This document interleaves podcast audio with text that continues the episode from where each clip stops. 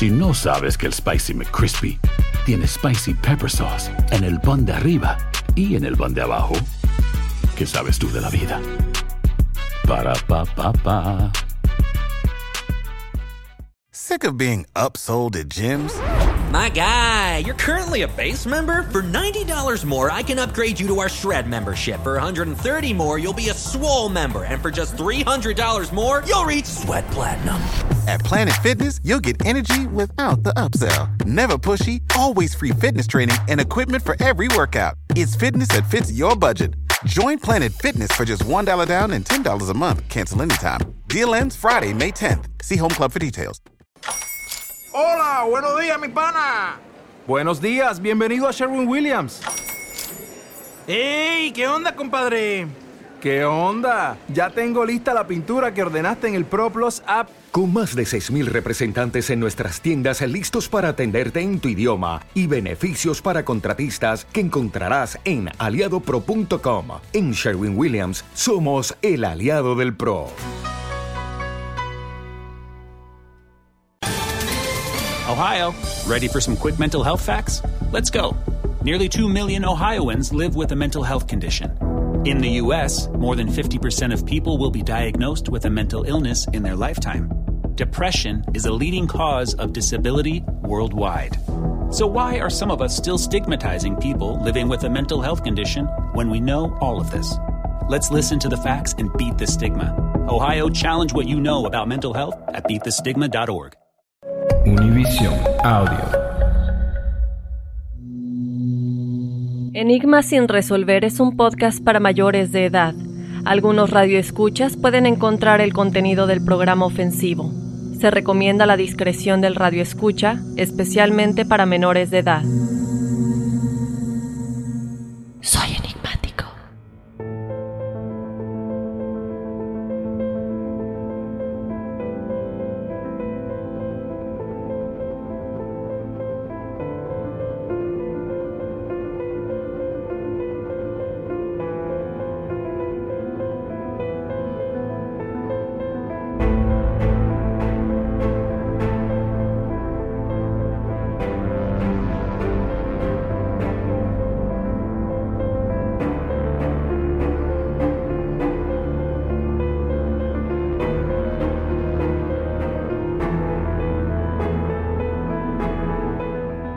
amigos? Bienvenidos a una emisión más de Enigmas sin resolver. Les saluda Horacio Antiveros. Y aquí Dafne WGB. Mira qué bien te alimentas, Dafne.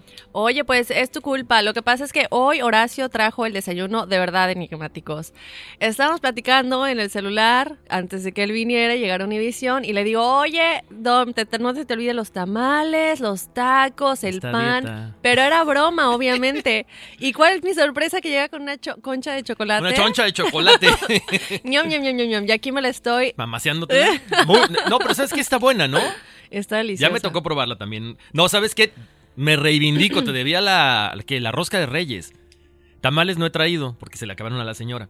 Para toda la gente que no sabe, por aquí cerquita está el consulado mexicano. Entonces pasas y estás en México. Hay desde tacos, eh, tortas de tamal, hay champurrado, hay arroz con leche, hay café, de todo. Pero la próxima te traigo unos tamales. Para la próxima me traes todo, porque aparte me debes un buen de cosas. Yo sigo esperando los lunches de, ¿qué? De lechón. que aprenda Dafne a hacer cochinita pibil. Bueno, él cree que porque yo vivía en Mérida tengo que saber. Oye, yo viví en, yo nací en, no, yo nací en Oaxaca, no vivía ahí y sé hacer mole. No sé. De así, de Ay, pero- scratch. ¿O en serio? No, no, no, claro, de moler los chiles y los cacahuates y todo, claro. Ah, poco que cri- mole, doña María. Patrocínanos. Ah, no. Cualquiera. Oye, Horacio, el día de hoy vamos a estar platicando de un tema el cual tú sabes mucho al respecto. Es un tema buenísimo. Yo estoy impresionada con toda la información que encontramos, no solamente de los documentales que ya existen, que a lo mejor algunos de ustedes ya vieron, videos, etcétera, pero hay muchas páginas como secretas que tienen cosas que no todo el mundo sabe. Entonces, bueno, el día de hoy les vamos a estar platicando del misterio de Oak Island, el tesoro escondido que está por allá. Está muy interesante el tema, Dafne, porque como siempre, tiene que ver con piratas, pero tiene también que ver con cuestiones o reliquias religiosas y también con cosas paranormales. O sea, es todo completo. Sí. Increíble, pero cierto. Así que, en serio, pongan mucha atención. A ver, antes de que sigamos, Vamos a darles como un- una probadita de cuáles son las cosas que podrían estar ahí, porque bueno, todo el mundo se pregunta por qué es tan difícil llegar a este tesoro, si es que realmente existe. Ahorita estamos platicando, ¿podría estar por ahí el cáliz? ¿Podría estar por ahí el tesoro de, bueno, de algunos piratas del pasado? ¿Qué otras cosas podrían estar por ahí? Podría estar ahí incluso el Arca de la Alianza, que es esta caja que se ha dicho mucho, Dafne. Ahí tenemos que ver otra cosa. Que ahí están las tabletas de los diez mandamientos que Dios le entrega a Moisés, pero también que es una arca que supuestamente tiene radioactividad, cosa que en ese entonces obviamente no existía. Por ahí dicen que cuando Moisés sube al, al monte, le dan esta- estas tabletas, después las guarda en esa, en esa arca, pero está relacionado con extraterrestres la cuestión del arca de la alianza.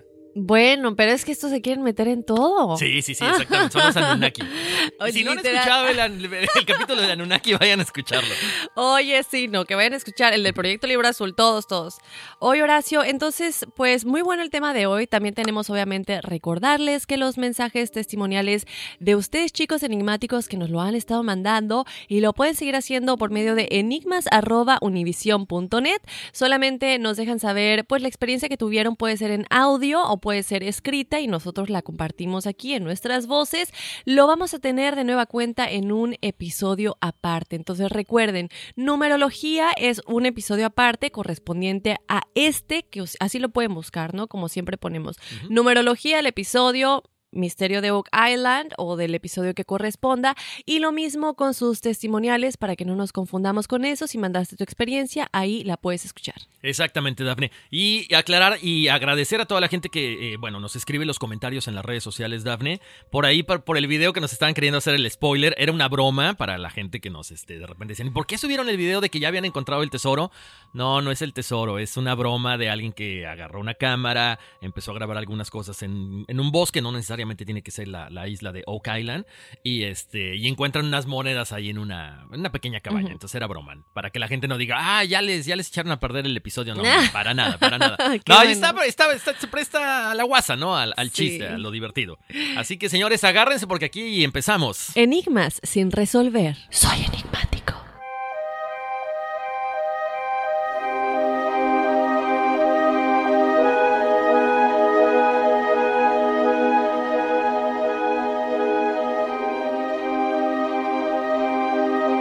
Alguien afirmara que conoce una historia que involucra al Santo Grial, piratas William Shakespeare, Franklin Delano Roosevelt y Edgar Allan Poe, se podría pensar que la historia es parte de un guion de fantasía. Sin embargo, un sitio en particular en Canadá tiene una historia que reúne todos estos elementos y más. Para el observador común, la isla de 140 hectáreas se parecería a cualquier otra parte de esta provincia. Sin embargo, las apariencias pueden ser engañosas.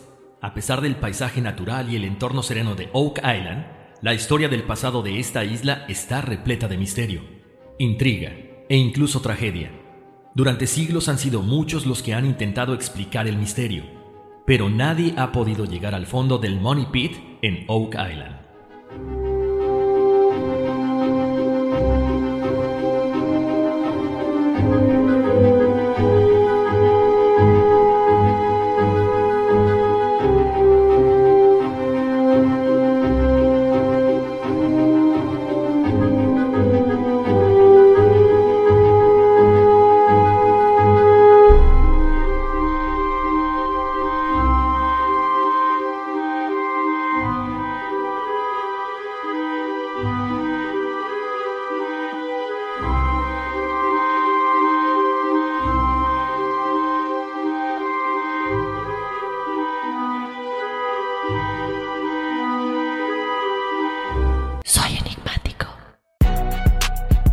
Sabes que el Spicy McCrispy tiene Spicy Pepper Sauce en el pan de arriba y en el pan de abajo, ¿qué sabes tú de la vida?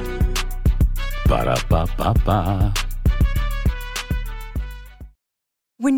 Mealtime inspiration, it's worth shopping Kroger, where you'll find over 30,000 mouthwatering choices that excite your inner foodie. And no matter what tasty choice you make, you'll enjoy our everyday low prices, plus extra ways to save, like digital coupons worth over $600 each week. You can also save up to $1 off per gallon at the pump with fuel points. More savings and more inspiring flavors make shopping Kroger worth it every time. Kroger, fresh for everyone. Fuel restrictions apply. Sick of being upsold at gyms? My guy, you're currently a base member. For $90 more, I can upgrade you to our Shred membership. For 130 more, you'll be a Swole member. And for just $300 more, you'll reach Sweat Platinum. At Planet Fitness, you'll get energy without the upsell. Never pushy, always free fitness training and equipment for every workout. It's fitness that fits your budget. Join Planet Fitness for just $1 down and $10 a month. Cancel anytime. Deal ends Friday, May 10th. See Home Club for details. Ohio, ready for some quick mental health facts? Let's go. Nearly 2 million Ohioans live with a mental health condition. In the U.S., more than 50% of people will be diagnosed with a mental illness in their lifetime. Depression is a leading cause of disability worldwide. So, why are some of us still stigmatizing people living with a mental health condition when we know all of this? Let's listen to the facts and beat the stigma. Ohio, challenge what you know about mental health at beatthestigma.org. Tan, tan, tan. ¿Y, y tú tienes como alguna... ¿Tú le vas más a uno que a otro? Híjole, Dafne, es que sabes que vamos a ir platicando muchas cosas. Eh, la vez pasada, como que les dimos un pequeño spoiler. Cuando te hablan de que, por ejemplo, fíjate, en este, en este último capítulo de, de la, de- de la serie de televisión, o sea, como que se ponen muchas cosas a- a- como que para ir bloqueando que la gente encuentre este tesoro. Claro. Lo de las muertes, de repente esto, la última grabación que hicieron fue el año pasado, de repente entra el, creo que el, el- el- ¿cómo se llama? El tifón o el huracán Typhon. Entonces, son cositas que dices, no, o sea, no puede ser que en más de 200 años no se encuentre nada, Daphne. Entonces yo creo que hay algo ahí sobrenatural que a lo mejor está previniendo que, que quizás se encuentre el arca de la alianza. Bueno, no sé, pero esto, Horacio, ya lleva muchísimos años, siglos incluso. Les vamos a comenzar a contar ya enigmáticos todo esto. La historia del Money Pit de Oak Island comenzó en el verano de 1795, cuando un adolescente llamado Daniel McGuinness vio luces extrañas, Horacio, en una isla de alta mar. Desde la casa de sus padres, él estaba normal, caminando, pasando la noche y de pronto ve algo muy extraño. Según el autor Lee Land, al investigar la isla para encontrar la fuente de las luces, McInnes pues notó una muy peculiar depresión circular de aproximadamente tre- 13 pies de diámetro en el suelo del bosque de la isla. Vamos a aclararles rápidamente, ustedes dicen depresión, a lo mejor algunos de ustedes no saben qué significa una depresión. Una depresión es una zona de relieve terrestre situada a una altura inferior de las regiones circundantes. Entonces él ve esto, se torna muy extraño y él pues piensa que hay algo más, ¿no? Mirando a su alrededor, McGuinness observó que se habían eliminado varios robles que rodeaban la depresión. Además, McGuinness vio que un bloque y un aparajo colgaban de una rama cortada del árbol directamente sobre el agujero poco profundo. Lo que presenció ese día definitivamente lo convenció Horacio de que valía la pena investigar la escena, que había algo más y que esto no era normal. Bueno, así es como empieza esta historia del misterio de Oak Island. ¿Qué pasa después? McKinney decidió abandonar la isla para obtener la ayuda de dos amigos. Él pensó, yo no puedo hacer esto solo, ¿no? Estos amigos eran John Smith y Anthony Vaughan. Y al día siguiente, pues los tres adolescentes decidieron adentrarse a esta aventura y empezar a excavar con entusiasmo este sitio misterioso en donde esperaban encontrar algo, pues maravilloso, ¿no? Una de las razones, Horacio, por las que McKinney, Smith y Vaughan estaban tan entusiasmados de investigar una depresión de tierra en una isla indescriptible en el este de Canadá, pues se puede encontrar en un capítulo atractivo de la historia de Nueva Escocia. Aquí podemos ver cómo, según lo escrito por el Museo Marítimo del Atlántico, que se llama La Edad de Oro de la Piratería, ocurrió entre 1690 y 1730 con poco más de 200 millas náuticas que separan las remotas bahías de la actual Nueva Escocia del próspero centro comercial de Boston colonial. Se sabía, aquí empiezan las cosas raras, que los piratas frecuentaban áreas cercanas a Oak Island. El desierto despoblado de la región proporcionó una abundancia de recursos naturales para reabastecer y reparar embarcaciones, mientras que su aislamiento resultó ser un lugar ideal para albergar su vasto tesoro engendrado. De hecho, chicos, un famoso pirata, el infame capitán William Keith, admitió haber enterrado una riqueza de tesoros no especificada en el área antes de su captura en 1699. Entonces, Aquí lo primero creo yo que toda la gente que trataba de encontrar este tesoro pensaba era que sin duda era un tesoro de piratas, en este caso específicamente del capitán William Keith, ¿no? Porque ellos tenían la declaración de bastantes años antes que él había escondido un tesoro por esas áreas, ¿no? Exacto, es como que aparte alimenta el, el folclore popular, ¿no, Dafne? O sea, es como si te dicen, ¿sabes qué? Eh, ah, bueno, a mí, a mí me pasó, eh, tuve la oportunidad alguna vez cuando salió el código de Da Vinci, de visitar eh, Roma.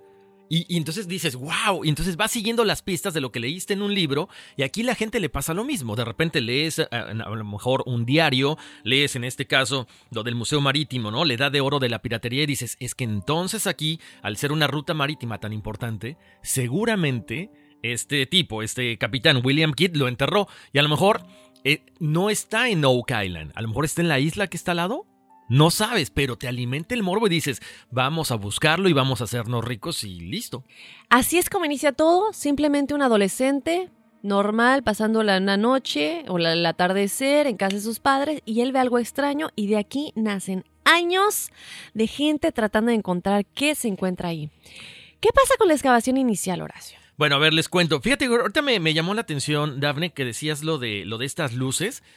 No sé si, si, en la parte del folclore americano, en este caso canadiense también, porque está pegadito entre Estados Unidos y Canadá la isla, está esto, esta creencia de que el oro, cuando saca ciertos, eh, bueno, por los químicos que tiene, saca cierto vapor y produce estas como Sí, dale. ya, ya, manchó la playera nueva, qué barbaridad. Soy enigmático. Dice, soy enigmático con el, jugo de, de, naranja. Ahorita nos vamos a tomar una foto con las playeras, chicos. Exactamente. No, entonces quiero pensar que a lo mejor él, alimentado por la, no sé, por la tradición de decir, ¿sabes qué? En ese lugar vi una, una flama o vi unas luces o vi algo, a lo mejor se aventuró y pensó que ahí estaba el oro. Pero bueno, como dices, vamos a ir con la excavación ahora, la principal. Junto con muchos residentes de la provincia oriental, estos tres muchachos que estábamos platicando, empiezan a cavar en Oak Island y obvio que debieron conocer a los legendarios piratas, toda esta gente que estaba por ahí, y tenían en mente la posible cantidad de oro que ahí se escondía. No pasa mucho tiempo antes de que los jóvenes excavadores encontraran evidencia enterrada que alimenta más la imaginación de la historia del tesoro. Ahí va, pongan mucha atención porque encuentran dos pies debajo de la capa superior del suelo. McGuinness y sus amigos encuentran esta, esta capa de losa que se extendía por toda la superficie de la abertura. Ellos emocionados mueven esta roca del pozo para recuperar, ¿qué crees? El tesoro escondido. Pero, pues no, no era tan fácil porque desafortunadamente para ellos estos tres adolescentes solo encuentran más suciedad, o sea, más tierra. Obvio, movidos por la emoción, sin inmutarse, continúan la excavación. Cualquier tesoro que valga la pena encontrar, sin duda, requería de dos pies de excavación. Ellos siguen, continúan cavando, siguiendo las paredes del hoyo anterior, y al hacerlo, bueno, pues se dan cuenta de que el pozo se va reduciendo a siete pies de diámetro. También notaron el trabajo de sus predecesores, de la gente que ya había estado ahí buscando estos tesoros. impresas en la arcilla de las paredes de este túnel había eh, estos rasgos de los picos o de las palas, como quieran llamarlo, donde los trabajadores habían estado tratando de encontrar este tesoro muchísimos años antes. Pero, pues los tres muchachos, estos exploradores, siguieron con su trabajo. Aproximadamente a una profundidad, a una profundidad de 10 pies, estos adolescentes descubren, ¿qué creen? Otra capa compuesta de maderas podridas. ¿Qué te imaginas? Abajo de esta capa está. Es que ese es lo que a mí me tenía así Horacio mientras estábamos haciendo la investigación. Lo estamos viendo, más maderas. Y luego, bueno, pues ya estuvo, las quitamos. Y luego más. Y luego agua. Bueno, ya no me quiero adelantar, pero es que qué cosas. No, claro, y aparte, ¿sabes qué, Daphne? A lo mejor piensas, ok, esto fue hace 200 años aproximadamente. Obviamente con la marea a lo mejor ya fue erosionando toda la tierra y a lo mejor aquí está luego, luego. Y ahora estás hablando que son 10 pies, que son más o menos, ¿qué te gusta? unos 3, 2 metros y cachito aproximadamente para la gente que no hace la conversión en pies. Entonces, pero bueno, sigamos. ¿Qué pasa? Las maderas, estas maderas que les comentaba, las maderas atravesaban el ancho del agujero, formando una plataforma completa. Los extremos de las vigas habían sido conducidos a los lados de la pared del túnel, obviamente para qué? Para soportar firmemente la estructura. Esta barrera deliberada y el sonido hueco debajo de las maderas ¿Qué creen? Pues dijo, obviamente los muchachos dijeron, bueno, seguramente al estar hueco la parte de abajo, seguramente abajo está el tesoro. Los muchachos siguen, siguen obviamente cavando, quitan las maderas para reclamar el tesoro que piensan que ahí está escondido y al igual que antes, estos excavadores están decepcionados porque encuentran otra placa de tierra u otro, no sé, este, otra plancha de tierra, digamos, y comienzan a quitar las maderas otra vez, otra vez y encuentran básicamente como una bolsa de aire una pequeña caverna de dos pies, pero después de esta caverna que seguía, otra capa de madera. O sea, no estaba tan fácil como ellos habían pensado. McGinnis y sus amigos continúan, no se inmutan porque tienen que, que seguir para encontrar el tesoro. Ahora, estamos hablando de que ya habían cavado un túnel aproximadamente de 20 pies. Ya saben, maderas podridas, tierra, maderas podridas, esta pequeña caverna. Sin embargo, ellos continúan trabajando en el pozo, eliminando barrera tras barrera con la esperanza de encontrar este misterioso tesoro y dar así por finalizado toda esta teoría. Cuando los adolescentes retiran la segunda plataforma de maderas, solo encuentran otra capa de tierra. Efectivamente. Eh. ¿Qué pasa? Se sienten un poco, pues, preocupados, defraudados, eh, deciden suspender por lo menos para ese día el trabajo. Varias semanas después, los jóvenes buscadores de fortuna regresan al pozo con picos, con palas. Sin embargo, el segundo intento para los jóvenes resulta similar a la salida inicial. Después de horas de trabajo bajo el sol de junio, quitando 10 pies más de tierra de este agujero cada vez más profundo, se enfrentaron a una capa de gruesas maderas incrustadas en, la arcilla de la pared del túnel, muy parecido a lo que ya habían visto en la primera ocasión que habían estado cavando. McGuinness y sus compañeros continuaron bajando cinco pies más antes de que comenzara la derrota y los muchachos se detuvieran al no encontrar este tesoro. O sea, estás hablando que ya son 20 pies, es demasiado profundo y a lo mejor también sabes que Dafne, entre la decepción que no encuentras nada y lo cansado y a lo mejor el temor de que este, este hueco de pronto pueda colapsar, dices, mejor hasta aquí. Pero bueno, ahí ya entra otra cuestión un poquito más, más importante. Ya estamos hablando de una compañía que ahorita nos va a decir Dafne, porque ya la gente empieza a hablar más de todo esto. ¿No? Porque hablemos de que es una, es una isla que está habitada. En ese entonces había mucho menos gente, pero empieza a correr el rumor de que alguien está buscando el oro del Money Pit de Oak Island. Pero Horacio, algo muy importante que hay que resaltar, que ahorita nos acabas de contar, es que cuando ellos están excavando, que aquí estamos hablando que fue el primer intento, chicos, y hay que tomar en cuenta que, bueno, si están buscando un tesoro y saben que hay algo ahí, lo saben, no es normal, y recordemos lo que pasó con el pirata William Kidd, entonces eh, la certeza es tanta que continúa hasta el día de hoy. No es un juego esto de decir, ay, es una leyenda. Chicos, esto es desde 1795 y hasta el día de hoy la gente está convencida. Expertos, científicos, investigadores, arqueólogos, antropólogos están convencidos de que hay algo ahí. Uno. Cuando los primer, el primer equipo que tú nos comentas ahorita, el equipo de McKinney, lo están haciendo con recursos humanos, con su fuerza, con su sudor. Aquí no hay maquinarias todavía, no hay excavaciones mayores. Ellos con sus palitas y con sus picos. Cuando están iniciando esta excavación, ellos ven las eh, marcas o evidencia de que había habido otra gente picando con anterioridad en, en estos eh, espacios que hay entre maderas, ¿no? Como nos dices, hay madera, eh, cueva o caverna, continúan caminando, excavando, más maderas, y ellos ven en, en, esas paredes, en los lados de este gran hueco que están excavando, que hay evidencia de que alguien ya había estado picando ahí anteriormente. Entonces, sí, y hay más evidencia que les vamos a platicar, que hubo presencia humana antes de que cualquier excavación empezara. Entonces, Aquí estamos hablando de algo grande, ¿no? Pero como nos decías, Horacio, aquí ya empieza una compañía a involucrarse y esta es The Onslow Company. Aunque el primer intento resultó infructuoso, la leyenda del Money Pit de Oak Island todavía tenía obviamente muchos secretos que revelar. Quizás demasiado convencido del tesoro para abandonar la búsqueda, el mayor de los excavadores, John Smith, compró el lote que contiene el intrincado pozo cavernoso ese mismo mes. que mejor para poder investigar? Pues mejor compro la tierra, ¿no? Sin embargo, el interés en el agujero peculiar no se limitó a los adolescentes McKinney, Vaughan y Smith. Las mentes más maduras y experimentadas sucumbirían pronto a la perspectiva de riquezas contenidas en estas profundidades sombrías. En 1803, Simeon Lintz, que es otra persona que ya se involucró en todo esto, se unió en ese momento a la excursión. Linz era nieto de una familia pionera de Irlanda que se estableció en Nueva Escocia en 1761, antes de que todas estas excavaciones comenzaran. El padre de Simeon Thomas Lintz se enamoró y se casó con la madre de Simeon, Rebecca Blair, en 1774. Bueno, Rebecca era la quinta hija del capitán William Blair, que era un inmigrante escocés que había trasladado a su familia al norte de Nueva Inglaterra para ayudar a reprimir las fuerzas francesas en Louisbourg. ¿Cómo dirías tú aquí? A ti que te salen los acentos. Ay, güey, ¿dónde? Ay, güey.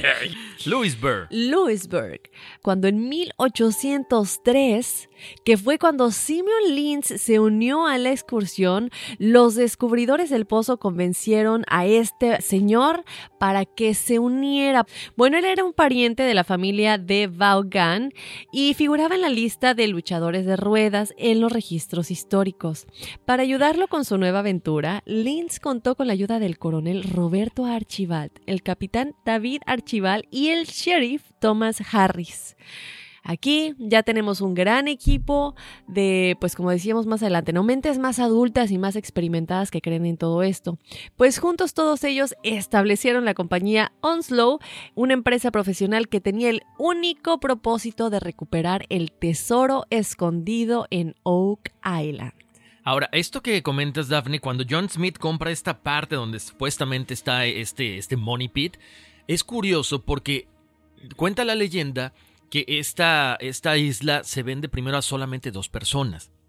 Y una de las personas dicen que, bueno, llega él como un... Eh, ¿Qué te gusta? Como una persona que se cambia a vivir ese lugar, empieza a construir su casa y de pronto, de la noche a la mañana, una persona que no tiene dinero, agarra y compra la mitad de la isla. Entonces, esto que te comento también alimenta más todavía la leyenda del famoso tesoro, porque alguien que se acaba de cambiar ahí a los tres meses de repente encuentra dinero y es capaz de comprar la mitad de la isla. Digo, nada más para, como para colación, ¿no? No, sí, súper interesante, Horacio. Qué bueno que aclares eso. Bueno, ¿qué pasa después? Ya, tenemos nuestra compañía, estamos listos, vamos por el tesoro. El renovado esfuerzo comenzó seriamente en el verano de 1804. O sea, un año después de que Lintz se uniera a la compañía, la asociación y todo esto. Este año el equipo regresó al pozo por lo que esperaban que fuera el tercer y último intento de descubrir las supuestas riquezas que allí se escondían. Tal como lo indicó el primer equipo, la compañía Onslow notó marcas en las paredes de arcilla Horacio casi cada 10 pies donde se habían quitado las capas de madera. Volvemos a lo que les dije anteriormente. ¿De dónde salen estas marcas? Esto definitivamente los convence de que presencia humana ha estado ahí anteriormente. Después de los primeros 25 pies, chicos, los excavadores se encontraron... No, no puedo. Bye. Me voy. Su madre. Los gallos están con todo. un tecito, un tecito de menta. Bueno, a una profundidad de 30 pies, uno de los trabajadores golpeó un objeto sólido. Y ahí empieza el misterio. Quitando la tierra, obviamente, para ver qué es lo que había allí abajo, la tripulación descubrió que había instalado otro nivel de madera y volvemos a lo mismo. Bueno, pues las maderas son interminables y posteriormente pues continúa el túnel. Esta vez, sin embargo, chicos, los hombres notaron los restos de carbón dispersos por la plataforma. O sea que no solamente era la madera, sino que empezaron a descubrir otros tipos de materiales. En este momento era carbón, pero ya les vamos a decir después vieron más cosas. Y lo importante aquí es que a pesar de que eran materiales que tal vez no representan riquezas o no, no son diamantes o algo por el estilo, eran algunos de estos materiales y algo que se encontraron, que ya les vamos a decir un momento, son cosas que no hay manera que en esta parte geográfica del planeta Tierra existieran en ese lugar, sino que tendrían que provenir de otro lugar. Y esto es tan interesante, Horacio. Una de ellas es porque se conecta con los piratas y te hace pensar que definitivamente un pirata tuvo que haberlo puesto ahí pero ya les vamos a decir de ello en un momentito más, chicos. ¿Qué pasa después? Desconcertados, la tripulación desechó la barrera de madera y continuó su búsqueda, excavando ahora 10 pies más. Los entusiastas hombres de la compañía Onslow se encontraron en otro estante de maderas horizontales. Esta vez, en lugar de carbón, los cavadores observaron una sustancia similar a la savia a lo largo de las costuras entre los troncos. Todo lo que, todo lo que se almacenó debajo debe haber valido la pena con tal de encapsular el túnel para su protección. Aquí alguien está haciendo un gran esfuerzo para que no se llegue al fondo de este túnel. Los hombres reanudaron sus esfuerzos alentados por los elementos añadidos de carbón y sellador. Excavando otros 10 pies, el equipo encontró algo que nunca habían creído posible y esto es lo que les platicaba hace un momentito.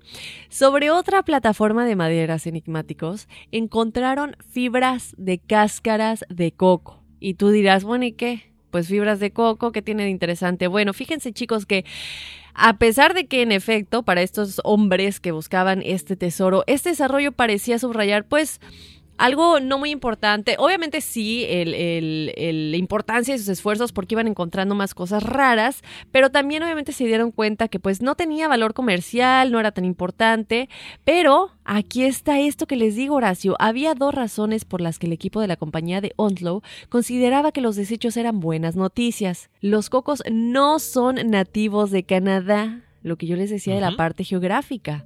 La fuente más probable de esta fibra tropical habría sido en algún lugar del Caribe porque aquí en Canadá no, no hay esa fibra. Entonces, bueno, ahí empiezan a notar algo raro.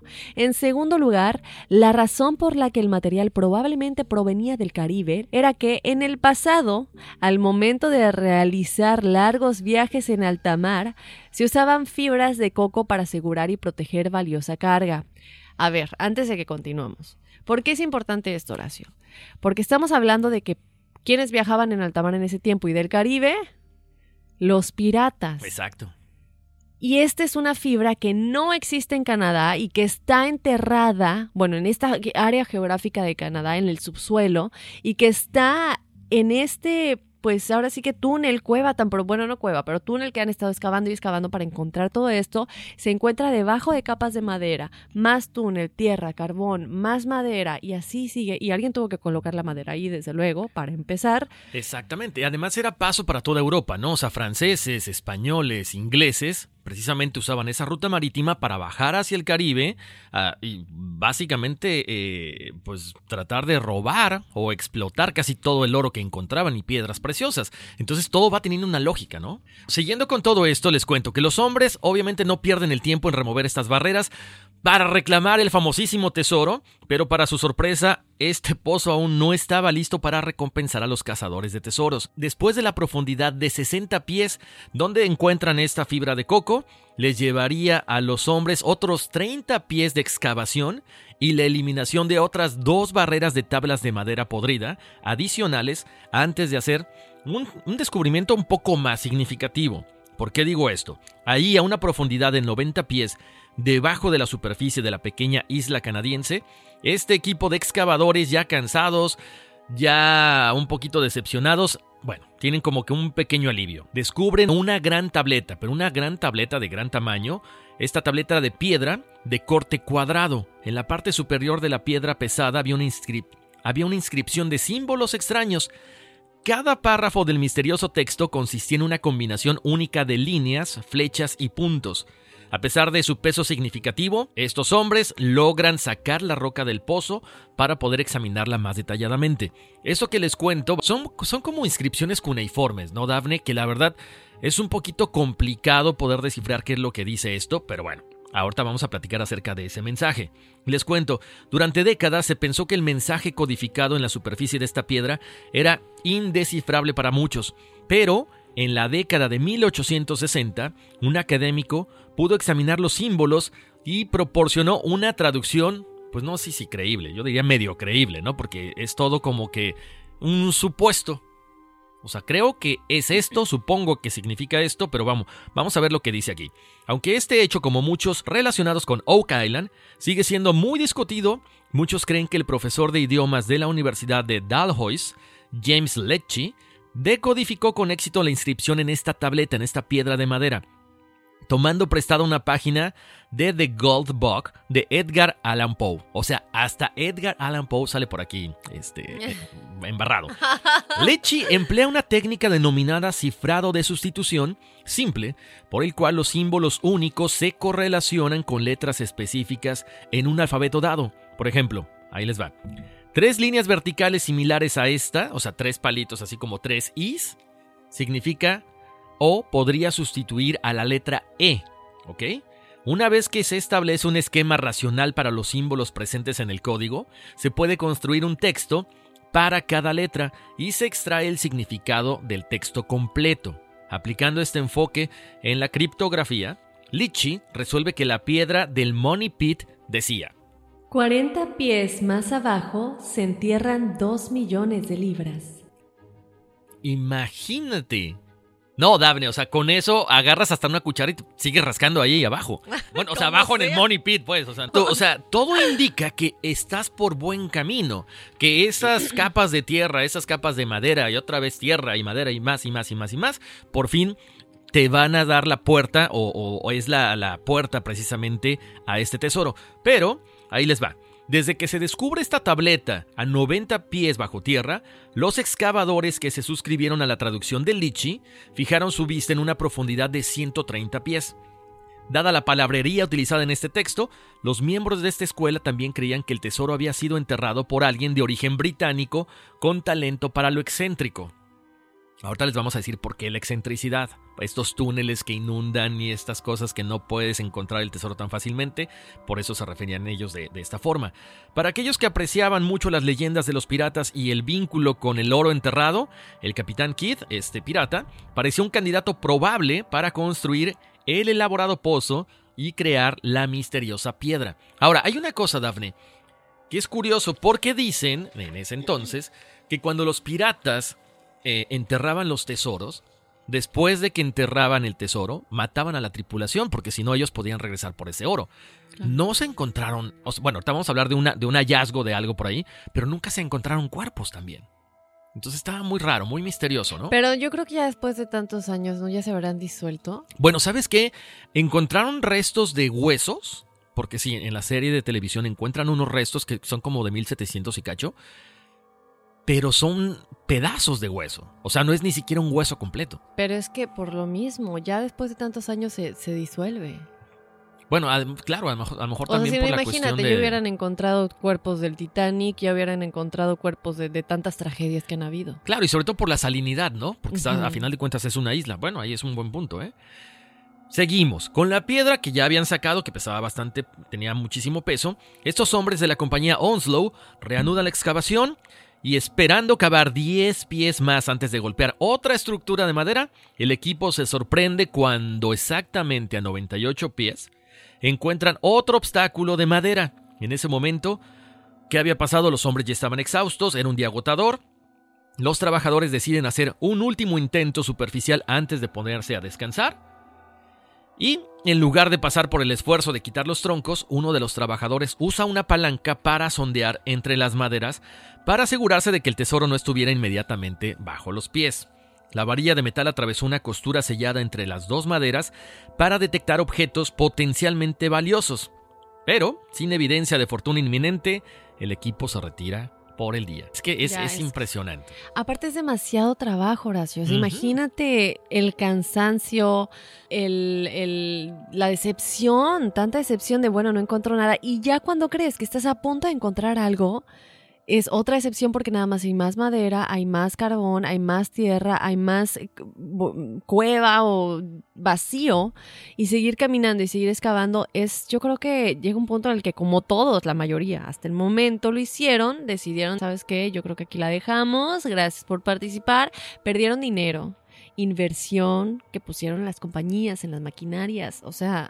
Claro, y sabes que, Daphne, imagínate la, decepción en ese entonces, que era un poco más rústico, o era más rústico que ahora, que actualmente esta gente, los McGuinness, cuando están excavando a más de 173 pies, de repente dicen, ¡Ah! encontramos madera. ¡Wow! Pero encuentras más madera, o sea, son 173 pies y, y tu única recompensa es la madera que encontraste y seguir alimentando tu, eh, tu imaginación de que ahora sí encontraste el Money Pit. Y de repente llega alguien y te dice otra teoría y te dice, no, es que no está aquí, está allá. No. Y empiezas a drenar y empiezas a buscar. Pero bueno, eso es más adelante. Vamos a seguir con esto porque sigue la decepción. Ahora yo tengo una pregunta para ti rápidamente. Tenemos la traducción que se hizo que decía que ¿cuántos cuántos más adentro? 40 pies más abajo. 40 pies más abajo se encuentra muchísimo dinero. Dos millones de libras. Dos millones de libras, Horacio. Ujú.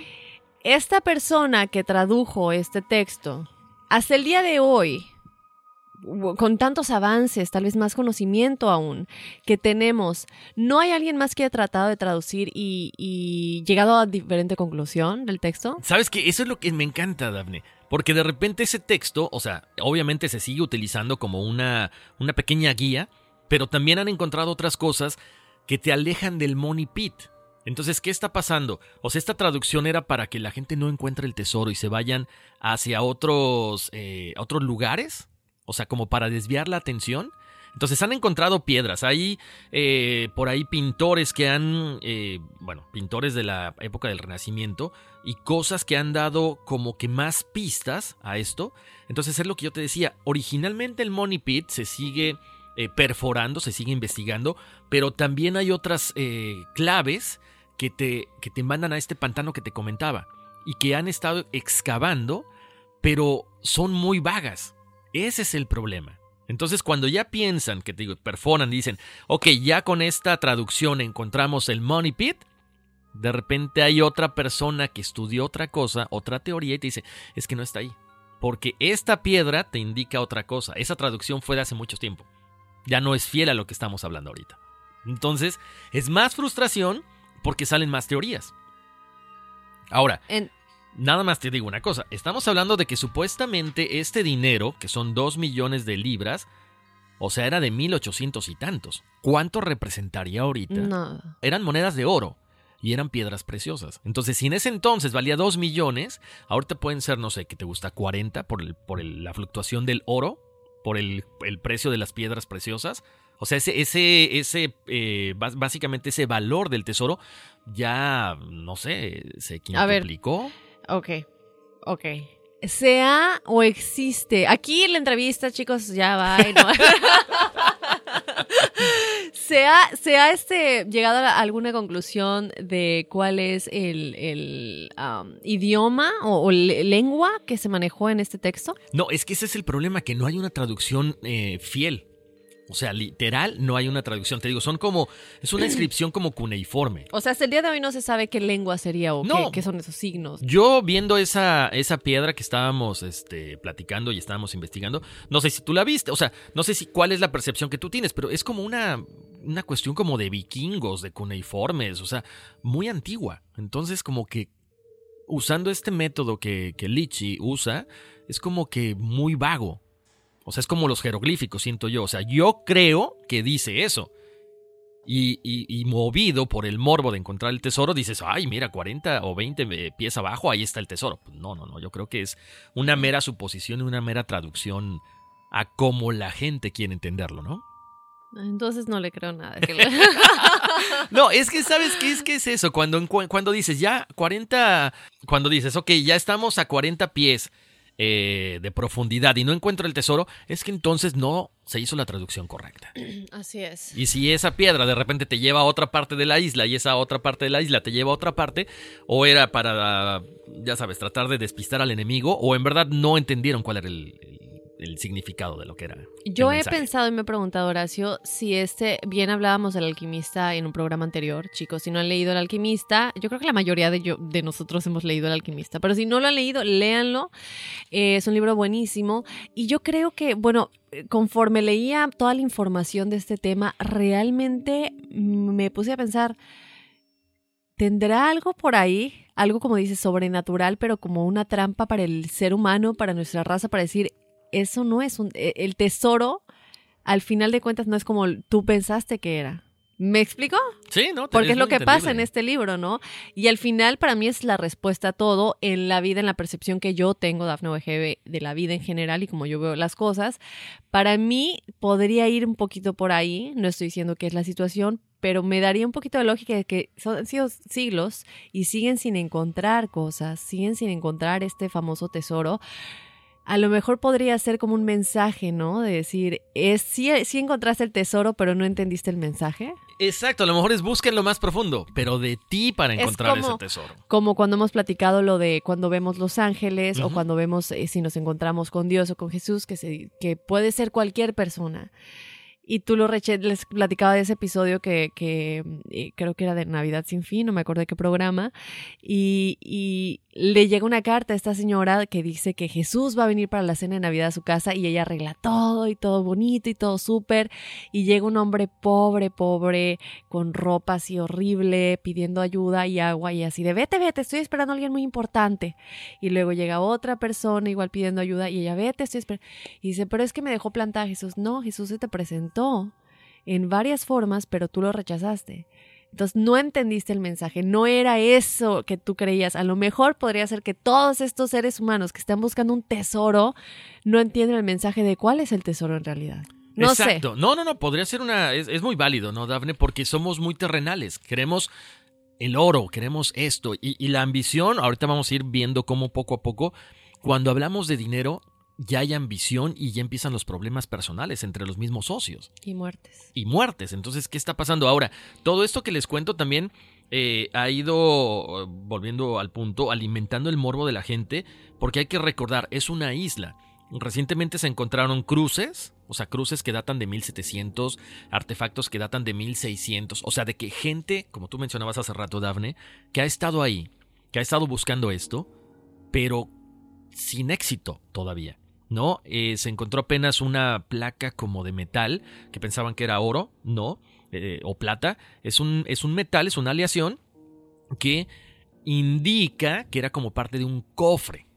Entonces te encuentras eso, te encuentras armas, te encuentras eh, clavos que datan de esa época, entonces dices, sí, vamos aquí, aquí hay un cofre. Ahora, ¿para qué, Dafne, podría alguien crear esta estructura tan complicada? Ahora, recordemos que, bien lo dijimos en el episodio anterior, o hace dos episodios, este lugar, o bueno, e- esta, este misterio, dice que se tienen que cobrar siete vidas antes de que el tesoro sea encontrado. Y a la fecha, desde 1795, cuando todo esto empezó, se han cobrado ya seis vidas. Ujú. Faltaría una y se encontraría el tesoro. ¿Tú qué piensas? Híjole, pues a lo mejor y sí, a lo mejor coincidencia, no sé, a lo mejor esa palabra de repente no me gustaría usarla en este caso, pero aquí lo dijiste bien, cobrar. Ha habido decesos de gente que ha estado buscando ese, ese tesoro, pero que han muerto porque ya tienen, o sea, ya son, eh, están muy avanzados de edad, Daf- Dafne. Entonces, ¿qué pasa con esa gente? Ok, cobrar sí, porque ya ha habido varios accidentes, estos, o sea, estas personas han fallecido. Pero si alguno murió de causa natural, ¿se cuenta o no se cuenta? ¿Es esa maldición a lo mejor? ¿Murió en el lugar? Sí, murió en la, en la isla. Yo creo que sí se Sí. cuenta. Porque bueno, hubo eh, fatalidades, como gente que pues murió mientras estaban haciendo el trabajo, cayeron colgados en el pozo o cualquier tragedia que no les vamos a hacer- aquí a hacer explícitos la imagen, pero y hay otras que como comentas, ¿no? Pero la cuestión es que sucedió en el lugar. Exactamente. Entonces, bueno, ahí lo dejamos. ¿Y qué más, Horacio? Bueno, pues sigamos platicando acerca de este tesoro que nunca han encontrado y que solamente encuentran tierra y madera, tierra y madera, tierra y madera. Pero bueno, van encontrando estas pistas, como cualquier persona que es fanático a este tipo de, eh, ¿qué te gusta? Descifrar códigos, pues se siguen alimentando eh, esa, esa pasión, esa necesidad de encontrar algo que, bueno, la empresa sigue trabajando. Mirando un pozo que podría albergar, ya saben, estas fortunas incalculables, los miembros de la compañía de Onslow se niegan a admitir la derrota después de todo lo que esto ha pasado. Fue así que en el otoño de 1804 el grupo decidió emplear tecnología para superar el desafío de este pozo, ¿ok? Ya estamos hablando de tecnología, pero tecnología un tanto diferente. ¿Ok? ¿Por qué? ¿Por qué van a empezar a usar tecnología? Les cuento, esto nada más déjenme regresar un poquito. Porque cuando los miembros de la compañía también regresan al sitio, este sitio donde han estado excavando tanto tiempo, Resulta ser que este pozo cavernoso ya estaba lleno de agua. Ahí empieza una de las teorías que dice que este pozo está alimentado por el océano para que se vaya rellenando una vez más cuando le están tratando de excavar. Les cuento. La posibilidad de recuperar cualquier tipo de riqueza se encontraba ahora a casi 63 pies debajo de una cámara acuosa. O sea, el agua había cubierto 63 pies de este, de este pequeño pozo. La tripulación sorprendida comienza a llenar, ya saben, eh, cubetas, como les decimos en México, o cubos, entonces le empiezan a sacar, empiezan a tratar de drenar este pozo, los esfuerzos son, son en vano, o sea, no pueden apurarse a hacer esto, se dan cuenta de que cada vez que retiraban el agua del pozo, de alguna manera entraba más agua. El coronel Robert Archibald notó esta situación y detiene las, eh, las operaciones en el sitio en ese momento. La compañía Onslow se da cuenta rápidamente que la sofisticación del pozo requería más que la simple fuerza bruta de toda la gente que estaba trabajando ahí y es cuando deciden usar este tipo de tecnología. Ahora, este tipo de tecnología, estamos hablando de 1804. O sea, no son las bombas de agua que actualmente existen, ¿no? Entonces, Bueno, bueno, a lo mejor ahorita sí, porque han drenado parte, algunas partes de los, de los pantanos o partes incluso hasta del, ¿cómo se llama?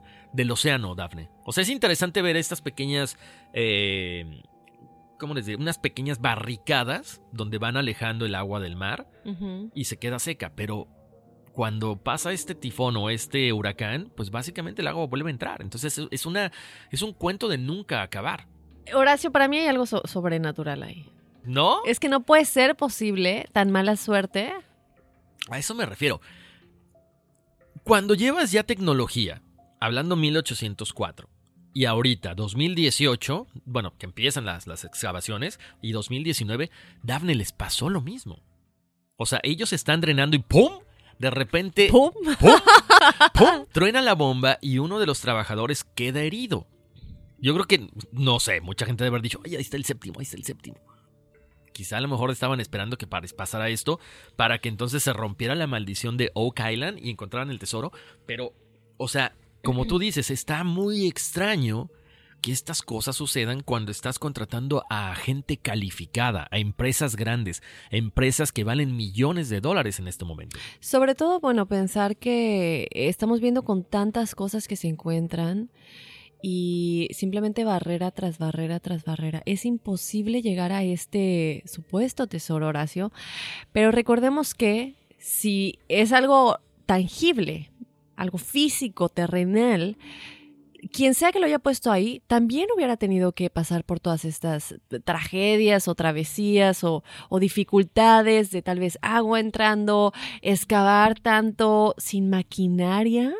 Eh, estamos hablando que aquí ya se empezaban a involucrar compañías que tenían maquinaria especial para excavar, para realizar todo esto, como estamos hablando de... Entonces, ¿cómo es posible que un pirata, por decirlo, o si eran eh, los caballeros templarios, o quien fuera que sea para mí no, no puede ser que no haya tenido que ver algo sobrenatural, porque es, es humanamente imposible. Exacto, cuando ya estás hablando, muy cierto, Daphne, como les digo, estos siete pozos de por donde entra el agua o estos túneles, ¿Quién tuvo la tecnología para hacer estos pozos? Los Atlantes. Ah, A, lo mejor, ¿no? Podía ser, porque bueno, estamos hablando que ellos sí tenían mucha tecnología, ¿no? Exacto, porque es que sabes que, Daphne, en serio. Una, los, los troncos no son troncos muy pequeños. La madera sí hay ciertas, eh, estas pequeñas eh, plataformas de madera, de madera podrida que encontraron.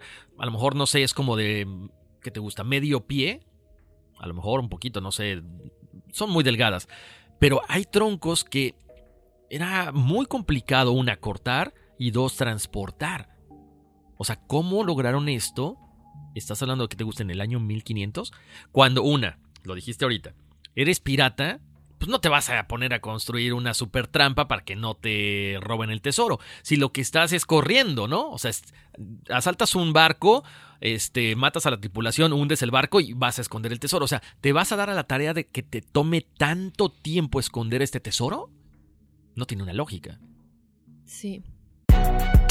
Si no sabes que el Spicy McCrispy tiene Spicy Pepper Sauce en el pan de arriba y en el pan de abajo, ¿qué sabes tú de la vida? Para, pa, pa, pa.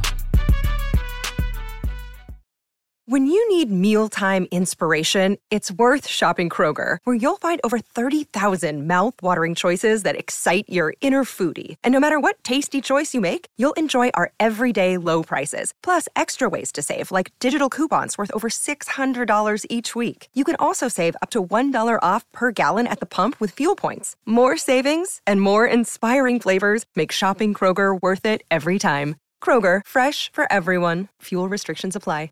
Sick of being upsold at gyms? My guy, you're currently a base member. For $90 more, I can upgrade you to our Shred membership. For 130 more, you'll be a Swole member. And for just $300 more, you'll reach Sweat Platinum. At Planet Fitness, you'll get energy without the upsell. Never pushy, always free fitness training and equipment for every workout. It's fitness that fits your budget. Join Planet Fitness for just $1 down and $10 a month. Cancel anytime. Deal ends Friday, May 10th. See Home Club for details. Ohio, ready for some quick mental health facts? Let's go. Nearly 2 million Ohioans live with a mental health condition. In the U.S., more than 50% of people will be diagnosed with a mental illness in their lifetime. Depression is a leading cause of disability worldwide. So, why are some of us still stigmatizing people living with a mental health condition when we know all of this? Let's listen to the facts and beat the stigma. Ohio, challenge what you know about mental health at beatthestigma.org. ¿Quién, quién se dio a la tarea realmente de hacer esto? Sigue siendo un misterio, pero vamos a seguirles platicando, chicos, qué es todo lo que sucedió y ya llegamos a una conclusión al final. Exactamente. Bueno, Daphne, nada más les, o sea, desde 1795 que estos tres muchachos empiezan a hacerlo, de ahí ha pasado muchísimo, ¿no?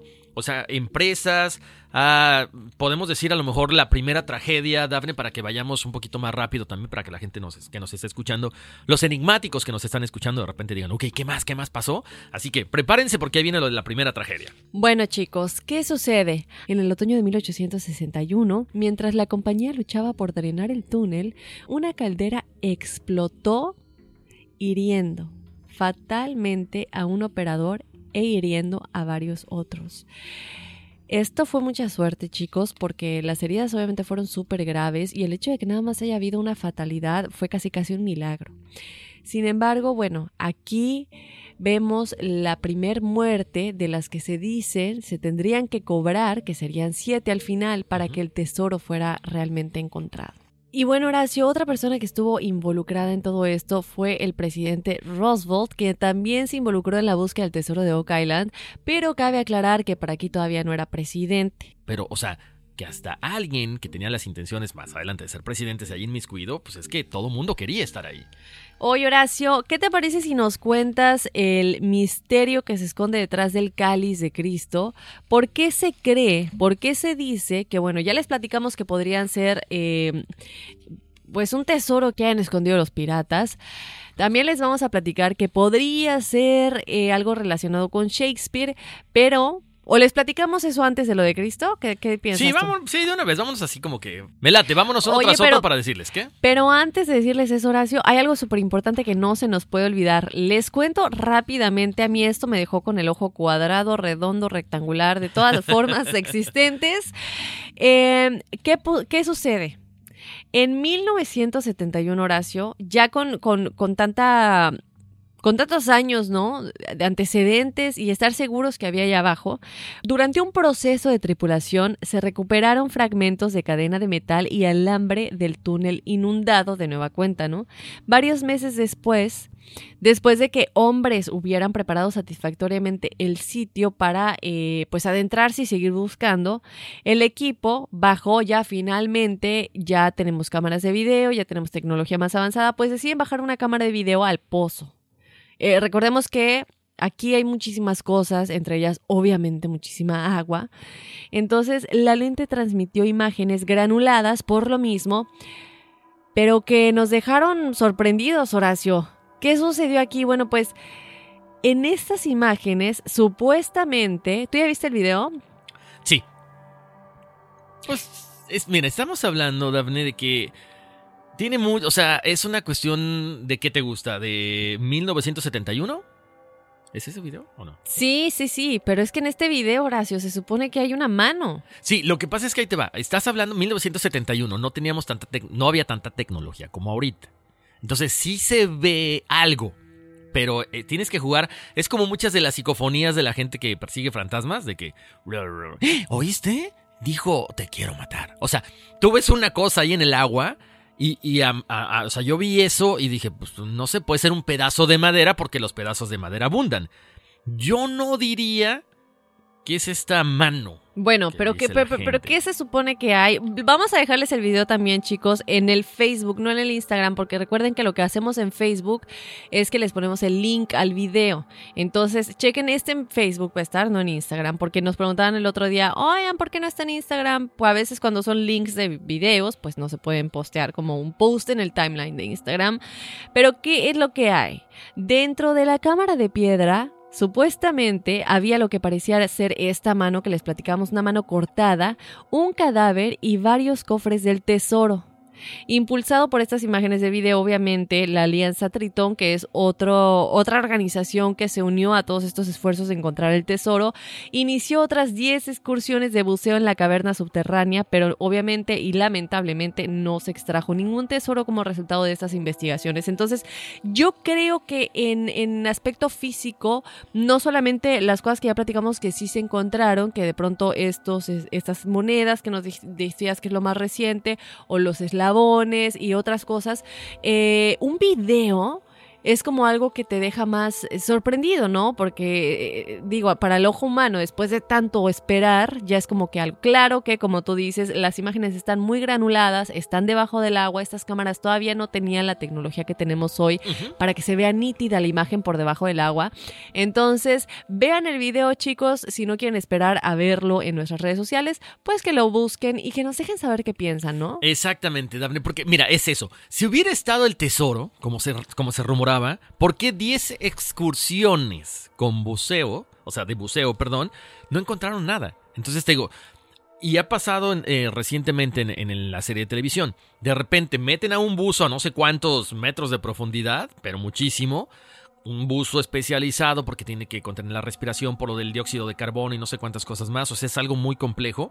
De repente dicen, no, es que creo que sí encontramos. Es que, ¿sabes qué? Miren, yo traigo, normalmente traen detectores de metales y traen como unos escáneres. Entonces empiezan a escanear esta parte donde él está bajando, que es un, no sé, una circunferencia de cuatro pies aproximadamente, Dafne, cinco pies. Y entonces de repente dicen, ok, encontramos algo.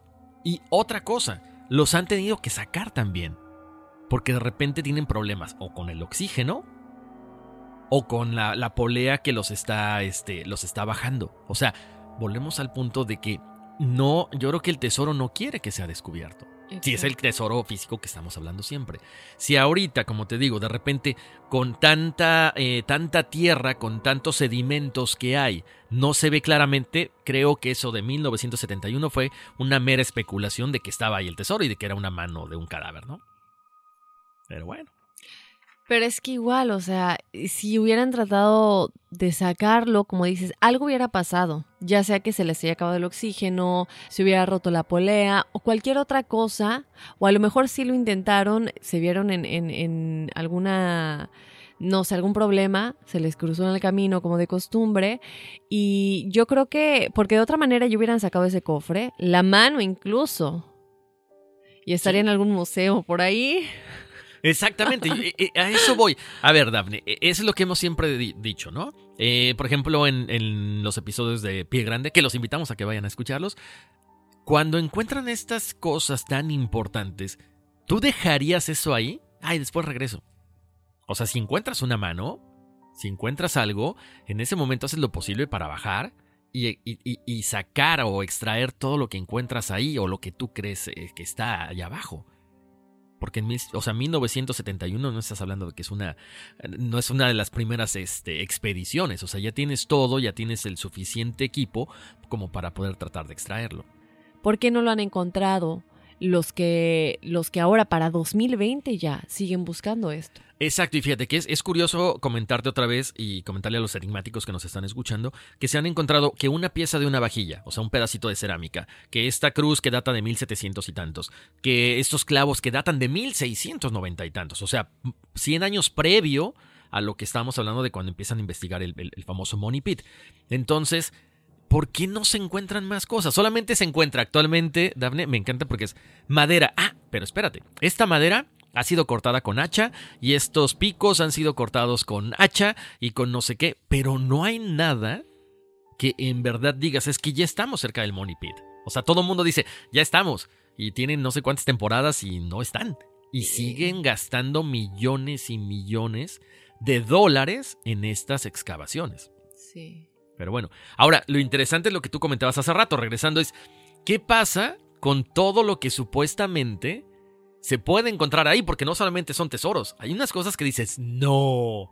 O sea, desde el tesoro que les voy a comentar una vez más, y ahorita lo que decía Daphne, eso de, de William Shakespeare, ¿qué onda? Ah, sí, les voy a platicar de eso, chicos, y ya le cedemos lo que tanto esperamos a Horacio, que es, ¿será que el cáliz de Cristo es lo que se esconde allá abajo? Y por eso no lo podemos encontrar. Bueno, ¿qué pasa con la teoría de William Shakespeare? Les platicamos de la teoría de los piratas, que para mí es muy válida, la verdad. Eh, podría ser una de las más válidas desde mi punto de vista, pero la de William Shakespeare nos cuenta lo siguiente, chicos. En junio de 1897, la compañía Truro, de la cual ya les platicamos hace un momento, logró recuperar una misteriosa mortaja de pergamino de las profundidades del túnel principal. Escrito en la cara del fragmento estaba lo que parecían ser las letras V1, o sea, el número 6 romano como lo conoceríamos, aunque el texto agrega una dimensión interesante a la intrigante saga del Money Pit. Entonces, Horacio, ¿por qué tantos observadores sienten que dos letras en pergamino son más significativas que incluso pues las monedas de oro, ¿no? que se han encontrado? ¿Podría ser tal vez una señal? Se tiene que saber porque aunque sea, no estas letras están ahí. Pues según una teoría, la respuesta se puede encontrar en una casa de juegos inglesa del siglo XVI. William Shakespeare nació en 1564 en Stratford upon Avon, que está en Reino Unido, y aunque sus primeros estudios siguen siendo debatidos, los registros indican que Shakespeare nunca asistió a la universidad, Horacio. En cambio, cuando era joven, se unió a una tropa de actores y se dedicó al teatro como profesión. A través de su notable habilidad como dramaturgo y talento único para cautivar a su público, Shakespeare finalmente ganó una reputación como genio literario. Su canon de trabajo incluye 37 obras atribuidas al distinguido autor. Sin embargo, algunos críticos creen que la literatura incomparable de William Shakespeare es parte de una narración de la vida real mucho más astuta. Para un grupo de observadores, la brillantez y talento de William Shakespeare no estaba sino en su habilidad para engañar. ¿Le habría robado las obras a alguien? Bueno, no precisamente, pero por ahí iría, ¿no? Pero yo creo que la habilidad de engañar también se le da que era muy buen actor, ¿no? Bueno, ¿Qué sucede? Citando su falta de educación, viaje su experiencia general en el mundo, los críticos creen que Shakespeare nunca fue autor de ninguna de las obras apreciadas y que conocemos hoy en día. En cambio, ofrecen que él simplemente reclamó las obras como suyas para ocultar la identidad del verdadero autor, quien sería Sir Francis Bacon. La teoría sigue que Bacon era un reconocido científico, erudito, filósofo, estadista y contemporáneo de Shakespeare. Él fue responsable de escribir toda la literatura literatura o sería responsable de haber escrito toda esta literatura, ¿no? Para evitar ser etiquetado, pues como un dramaturgo humilde, esta profesión no se veía como algo muy prestigioso en ese tiempo, lo podríamos decir de esa manera. Entonces él quería de alguna manera ocultar todo su trabajo en términos de escritura, artes, filosofía, dramaturgia. El aristocrático Bacon entonces habría transferido en secreto el crédito a Shakespeare. Según algunos, Bacon incluyó en muchas de las obras que sugieren este arreglo Horacio. Cuando el pergamino que contenía letras de tinta india fue recuperado de Money Pit, un grupo de curiosos estaba convencido de su conexión con la conspiración de Shakespeare. Para ellos, el pergamino representaba un fragmento de los documentos contenidos en el pozo que finalmente probaría la autoría de Bacon. Reforzando esta opinión entonces está el libro de Sir Francis Bacon que se llama Silva Silvarum en el que detalla su diseño de un resorte perpetuo. ¿Qué quiere decir esto? El túnel de autoinundación descrito en el texto tiene muchos teóricos convencidos de que en las profundidades del pozo de dinero de Oak Island hay pruebas, Horacio, de los verdaderos logros literarios de Sir Francis Bacon. Es una teoría, para mí no la más convincente o la más no sé, como que se la sacaron de la manga. Sí, sabes que eso, eso, del pergamino está interesante, pero por ejemplo, ahorita, cerca de la costa, han encontrado estos troncos, troncos impresionantemente grandes que están también eh, grabados con números romanos.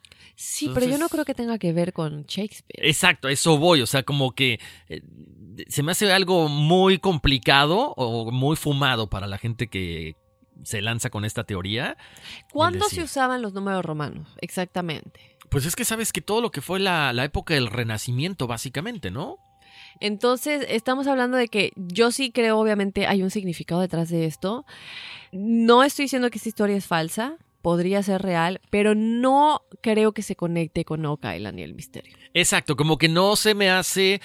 Sería algo que, como que más a lo mejor en bibliotecas, cosas así estás hablando de un tesoro, no encontraría exactamente la, la parte que tenga que ver o que tenga eh, una.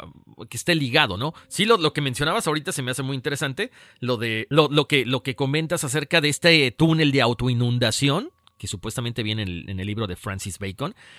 Pero pues nada que ver, como que no lo considero un, algo tan misterioso. Que, bueno, sí es interesante que William Shakespeare pudiera ser como que un bribón no el, el, talentoso escritor como todo mundo pensamos, pero bueno, no tiene nada que ver. Claro que, como decimos, ¿no? De pronto vemos en libros que no nos esperaríamos se conectan con algo más, nos dan como claves o, mensajes, comunicación que hoy en día ya entendemos mejor porque se supone que estamos ascendiendo. Esto de la autoinundación me parece impresionante, estaría padre realmente leer el texto y saber qué tanto se relaciona, ¿no? Con esto de Oak Island. Exactamente, pero bueno, ahora sí entramos a lo que la gente estaba esperando, Dafne. A ver, enigmáticos, agárrense, porque bueno, ya les habíamos comentado de todas estas teorías. También estaba la teoría de que eh, en, este, en este tesoro, en este cofre, en este Money Pit, Daphne, están las joyas de la corona de María Antonieta. Antes de que la decapitaran, supuestamente una de sus sirvientas sale corriendo con todas estas joyas y como mencionábamos era una ruta marítima entre Francia y, y en ese momento pues este, Estados Unidos, Canadá y demás, ¿no? Esa es otra de las teorías que también había por ahí habíamos mencionado ya. Ahora, señores, no todos están convencidos, lo que les había dicho hace ratito, de este descifrado del profesor Lecci en la piedra inscrita. Otro grupo sostiene que los símbolos escritos en esta tableta datan de una época mucho anterior.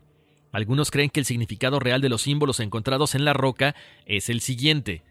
El pueblo no olvidará al Señor. Para compensar las dificultades del invierno y el comienzo de la plaga de Arif, él rezará al Señor. Un profesor de zoología de Harvard y fundador de Epigraphic Society of America, llamado Dr. Barry Fell, fue el responsable de esta traducción.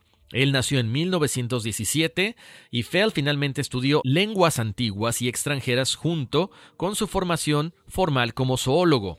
A través de su trabajo, Fell terminó que Culturas aparentemente dispares que antes se creía que no tenían contacto entre ellas, en realidad compartían una serie de similitudes entre sus idiomas y símbolos.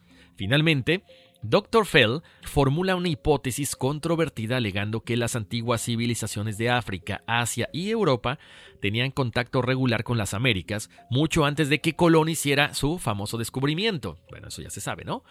Para Dr. Fell y sus seguidores, la tableta de piedra del Money Pit había sido creada por los cristianos coptos, un grupo numeroso de cristianos arraigados en Egipto, los celosos adoradores egipcios han sido acreditados por algunos como descendientes de faraones y constructores de las grandes pirámides.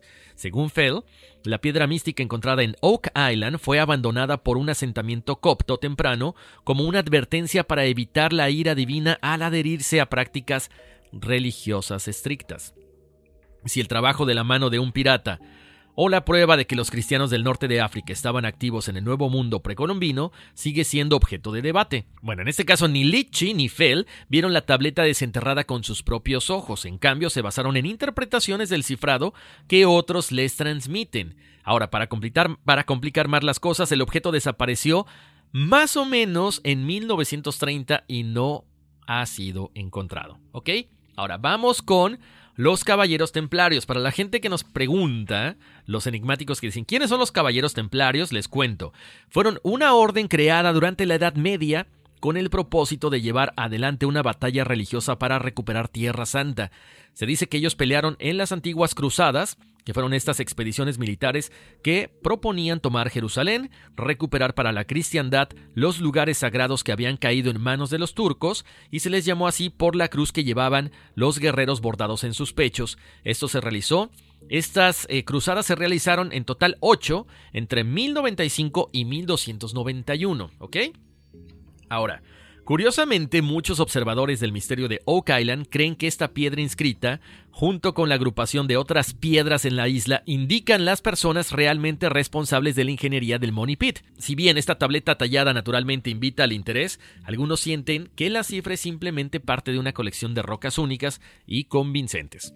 Esta explicación para el Money Pit es muy sofisticada como el túnel en sí y tiene sus inicios en la Europa del siglo XII. Vamos a contarles exactamente acerca del Money Pit y de esta historia que tiene que ver con los caballeros templarios.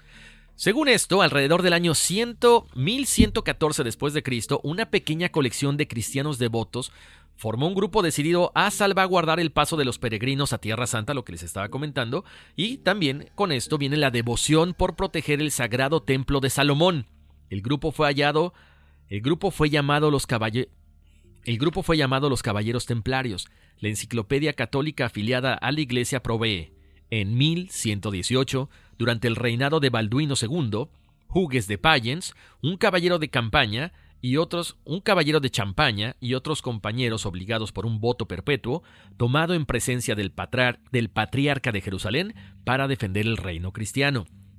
Estos nueve hombres originales de los Caballeros Templarios, que juraron proteger su fe eventualmente, influyeron en una leyenda que persistiría a lo largo de los siglos. A través de sus esfuerzos para asegurar Jerusalén para los fieles cristianos, los Caballeros Templarios obtuvieron una reputación con una fuerza militar piadosa y capaz. Más importante aún, algunos creen que durante su tiempo en Jerusalén, la pequeña banda de guerreros monásticos descubrió el legendario Santo Grial que si bien esto no se puede verificar, los caballeros templarios adquirieron un estatus elevado después de sus cruzadas victoriosas. En su apogeo, los caballeros representaban nada menos que una secta de élite con las casas ricas de Europa. Ahora, Horacio. Obviamente les tenemos que dar las alternativas porque son importantes. Si fuera que está el Santo Grial ahí, ¿en dónde? O el cáliz, para los que lo entiendan mejor de esa manera. El cual Jesús hubiera utilizado en, su, en la última cena, ¿no? ¿En qué otros lugares se dice que podría estar? Bueno, les cuento rápidamente que esta es obviamente una opción, se dice que podría ser donde esté escondido. Obviamente les queremos dar opciones para que ustedes sepan y decidan y lo que quieran.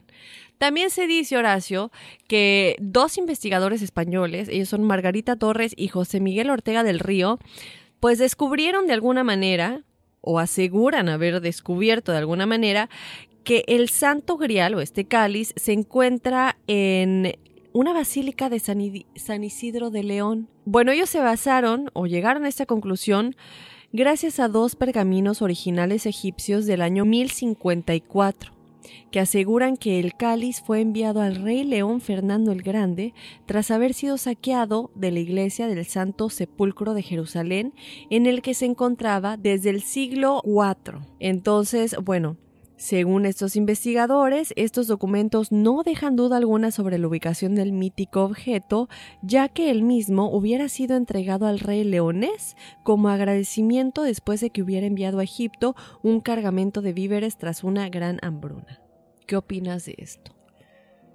¿Sabes qué, Daphne? Es que mira, se ha hablado tanto de lo que significa el Santo Grial. Ahora, ahorita que comentabas eso de que es eh, la copa donde Jesús eh, toma agua o vino en la última cena, también se dice que es donde eh, Jesús de Arimatea recoge la sangre de Cristo cuando es crucificado. Entonces también tiene una, una importancia todavía más fuerte. Te lo, te lo, cuento así porque la gente también y la teoría está allá afuera. Porque dice que puede contener restos de la sangre de Cristo, obviamente, y podría ser posible clonar a Jesús. Así lo cuento. Ahora, esto que, esto que estabas comentando, está esa teoría de lo que tú dices, el cáliz como tal, como una copa, que era una copa muy simple porque era una copa de un carpintero, porque Jesús era carpintero como su padre, como José, pero también si, si hablamos de todo lo que fue el código de Da Vinci, el cáliz significa, viene siendo la parte femenina de María Magdalena, ¿no? Que se, se ve en la película y se lee en el libro del código de Da Vinci. Entonces, ¿Cómo lograr entender qué representa el cáliz?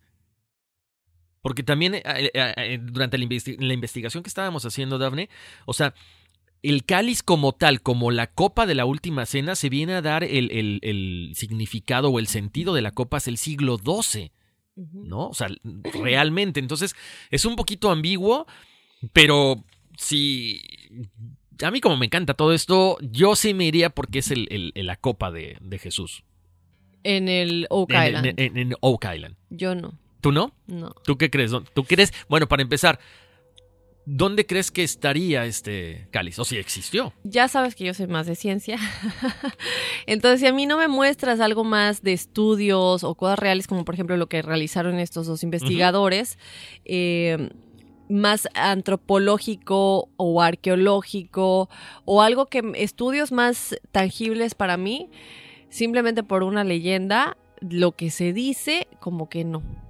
Sin embargo, sí creo que algo ahí. Tiene que haber algo ahí importante de alguna manera, ya sea tal vez lo que mencioné anteriormente, que sea tal vez un mensaje que se nos quiere dar de que el tesoro no era así tal cual como tú lo pensabas, eh, porque yo creo que en muchas maneras los humanos hoy en día estamos engañados de cómo se debe vivir o de, lo que es importante, porque como dijiste, estamos en un mundo muy terrenal y ya lo hemos platicado y pueden escuchar todos nuestros episodios en los que no todos, pero algunos tienen mucho de ello, ¿no?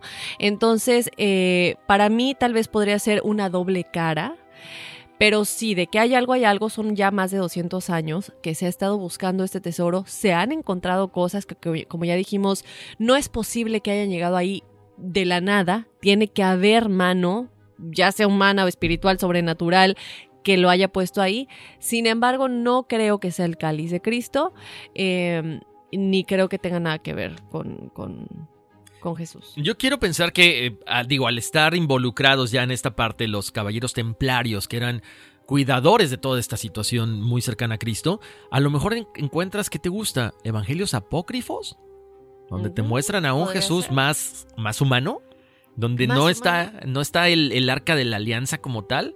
A lo mejor te encuentras, eh, no sé, vestigios de donde, de, las cosas que hizo Jesús, de las cosas que, que él tocó, en las cosas, con las cosas que él convivió y estos escritos que, vendrían a darle como que otra perspectiva a la humanidad?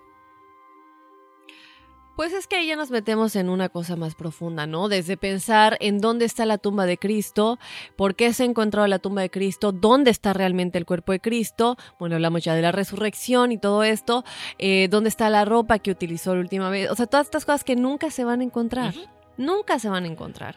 Y que lamentablemente, eh, digo, ya nos tenemos que entrar a un estudio que estaría padrísimo ya tener a alguien que nos ayude a entender todo esto. Pero ya nos metemos a, algo más profundo, Horacio, que creo que estaría padre que hagamos un programa al respecto con expertos, porque tú y yo aquí nos podemos poner a discutir y a debatir, no, nunca a discutir, pero a debatir las teorías ¿no? y en lo, que, en lo que creemos, que podría ser, claro que nunca sabemos cuál es la verdad, pero estaría padre tener a alguien que nos ayude a entender ya la historia o cuáles son las pruebas históricas que existen realmente de, de dónde podrían estar los objetos de Cristo y todo esto. Exacto, fíjate que hace algún tiempo estaba leyendo un, eh, supuestamente es una novela, que habla precisamente de las reliquias, ¿no? Entonces te dice, eh, es como, una, es como una, una novela tipo Indiana Jones, y el tipo alguien que tiene mucho dinero y que supuestamente está, ha estado en contacto por generaciones con, con, Jesús, o sea, generación tras generación, le han dado información, te dice, le va diciendo a él como tipo Indiana Jones, ¿sabes qué?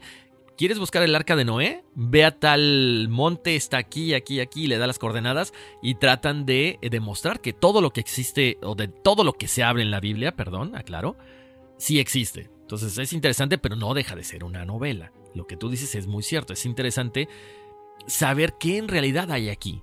Ahora, a lo mejor no hay nada. A lo mejor ha sido una historia que se ha contado de generación en generación que ha alimentado eh, esta parte fantasiosa de la gente y te dice, ahí hay algo y no hay nada.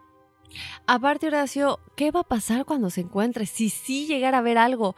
O sea, porque estamos hablando de algo que no es nada más el grupo de tres adolescentes que lo encontró y una que otra persona se encontró, luego otra compañía se involucró. No, aquí estamos hablando de medios masivos de comunicación que han cubierto todo esto, que no solamente en redes sociales, que ya tenemos todo este, cómo se expande la información por medio de las redes sociales, pero también hacer estas series y todo esto ya son masas, todo el mundo posiblemente, los que sabemos del misterioso tesoro de Oak Island. ¿Qué va a pasar cuando se encuentre o si lo encuentran, van a revelar que lo encontraron? Porque ¿a quién le pertenece finalmente? Ese es un punto, yo, yo siempre me he quedado con eso. ¿Qué pasa con ese tipo de investigaciones? ¿Qué pasa si encuentras a Bigfoot? ¿Qué pasa si encuentras al Jerry? O sea, no pasa nada, o sea... ¿No lo puedes revelar? No, pero es que ya aquí ya es distinto. No puedes decirlo a lo mejor a la, a la, al ojo público porque puedes crear una confusión o nada más dices, ¿sabes qué? Sí, encontramos oro, ya, gracias.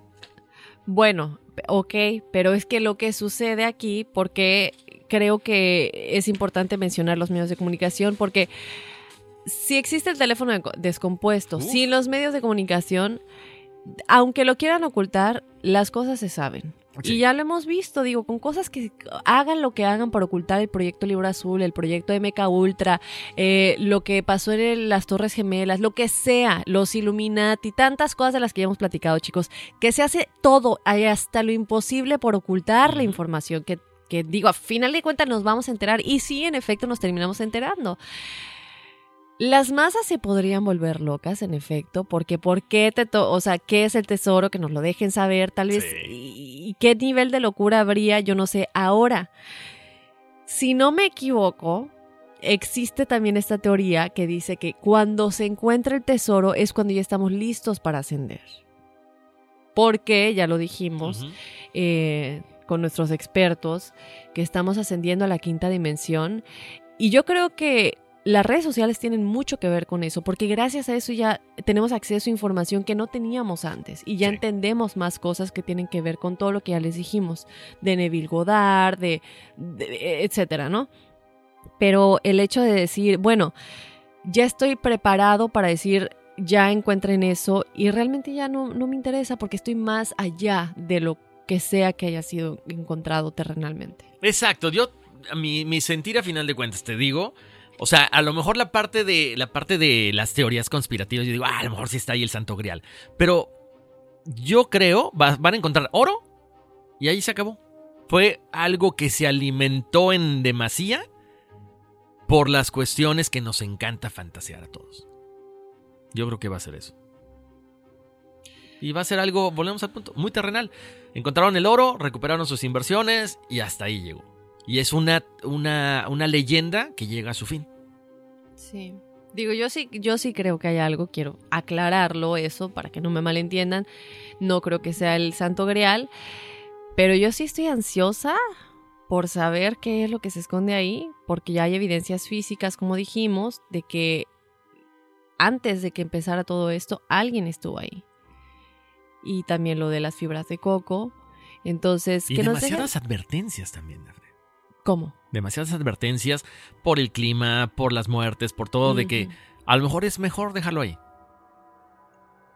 Dejar las cosas ahí y que continúe esa leyenda, ¿no? Pero- A lo mejor es el secreto de la humanidad. Digo, porque para mí un tesoro más grande que oro es un tesoro de conocimiento. Claro. Creo que no hay poder más grande que el conocimiento. Entonces, a lo mejor es algo que nos va a, que nos va realmente a revelar quiénes somos realmente.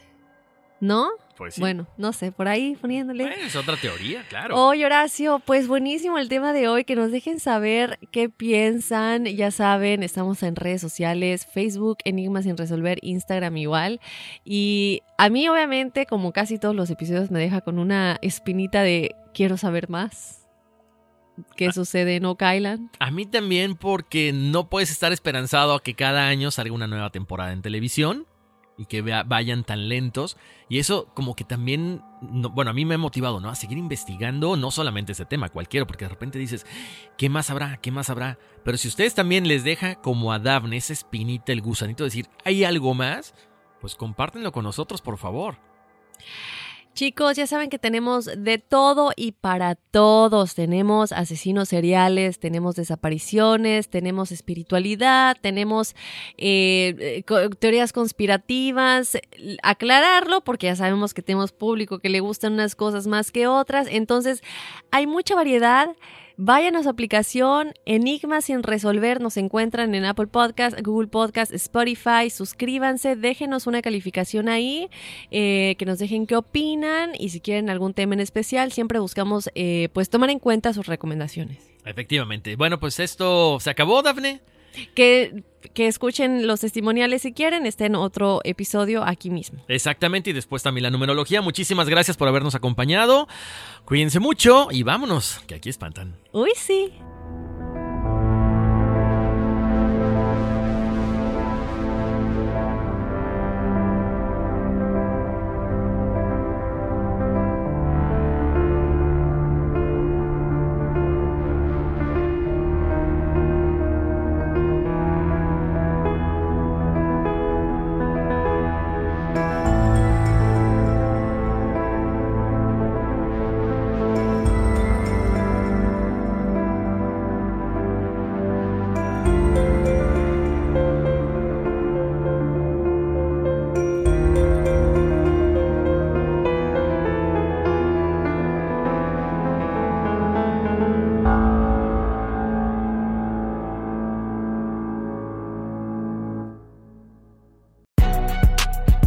Sabes que el Spicy McCrispy tiene Spicy Pepper Sauce en el pan de arriba y en el pan de abajo, ¿qué sabes tú de la vida? Para, pa, pa, pa. Sick of being upsold at gyms? My guy, you're currently a base member. For $90 more, I can upgrade you to our Shred membership. For $130 more, you'll be a Swole member. And for just $300 more, you'll reach Sweat Platinum. At Planet Fitness, you'll get energy without the upsell. Never pushy, always free fitness training and equipment for every workout. It's fitness that fits your budget. Join Planet Fitness for just $1 down and $10 a month. Cancel anytime. Deal ends Friday, May 10th. See Home Club for details. Save big money at Menards. Let the fresh air in and keep the bugs out with replacement screen for your doors and windows from AdForce. It's easy to install, durable against the elements, and comes in a variety of types to suit your needs. Repair your screens today with a roll of replacement screen on sale through May 5th. And check out more great deals happening now in our weekly flyer on menards.com. Save big money at. Ohio, ready for some quick mental health facts? Let's go. Nearly 2 million Ohioans live with a mental health condition. In the U.S., more than 50% of people will be diagnosed with a mental illness in their lifetime. Depression is a leading cause of disability worldwide. So, why are some of us still stigmatizing people living with a mental health condition when we know all of this? Let's listen to the facts and beat the stigma. Ohio, challenge what you know about mental health at beatthestigma.org.